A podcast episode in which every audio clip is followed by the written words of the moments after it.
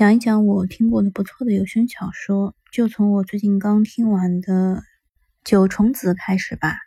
这本小说呢是由芝芝原著，小仙女播讲的，一共有五百二十几章，好像大概听了一个多月左右。这是一个重生穿越的一个故事，女主角呢叫窦昭，她在重生之前大概已经活了四十岁左右吧。那他有两个儿子，一个女儿，但是由于那一生呢过得并不顺遂，而且还有许多的谜团，还有很多遗憾，所以呢就重生回了自己两岁的时候。那个时候他的母亲还没有死，他的第一个任务就是阻止母亲自杀。这个任务呢不能说是完全失败，因为他延缓了母亲的自杀的进度，就导致了他的后妈。是妾室扶正的，为后面这个埋下了很多的伏笔。比如说，妾室扶正是需要女方家长这边出具同意书的。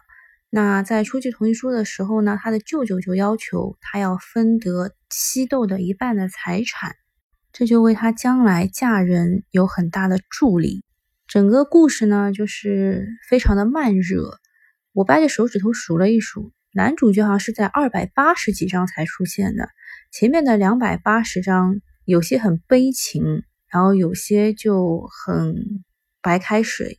在前面的两百八十章呢，有四个男人想要娶窦昭，但是窦昭呢上一辈子因为婚姻不是很幸福，所以这一辈子就不太想结婚了。结果我们的男主力挽狂澜，在故事进行到一半的时候才出现，就。虏获了女主的芳心，男主呢就是运筹帷幄的感觉，女主呢就是心中有丘壑的，所以这一对是非常配的。那前世女主其实没有关注很多庙堂之事，所以她只知道辽王可能会造反，然后宋墨成了他的枪手啊，男主叫宋墨。然后这一辈子呢，她决定要嫁给男主了，就要帮他解开在他身上的一些谜题。比如说，他上辈子是杀了他自己的父亲，把弟弟的四肢都砍断，然后等着他流血身亡的。但是男主又不像这么残忍的人，他上辈子到底是经历了什么，才让他这么做的呢？这个就留给大家自己去听吧。然后再评价一下男二。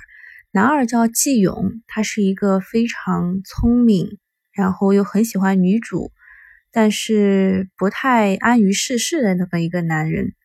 反正有他出现就是挺好玩的。在这一世呢，女主的继母和她的妹妹都是被他随便虐虐的，所以大家就随便听一听。最后再评价一下主播，主播讲的非常好，虽然是单人播的，但是我进入剧情非常的快。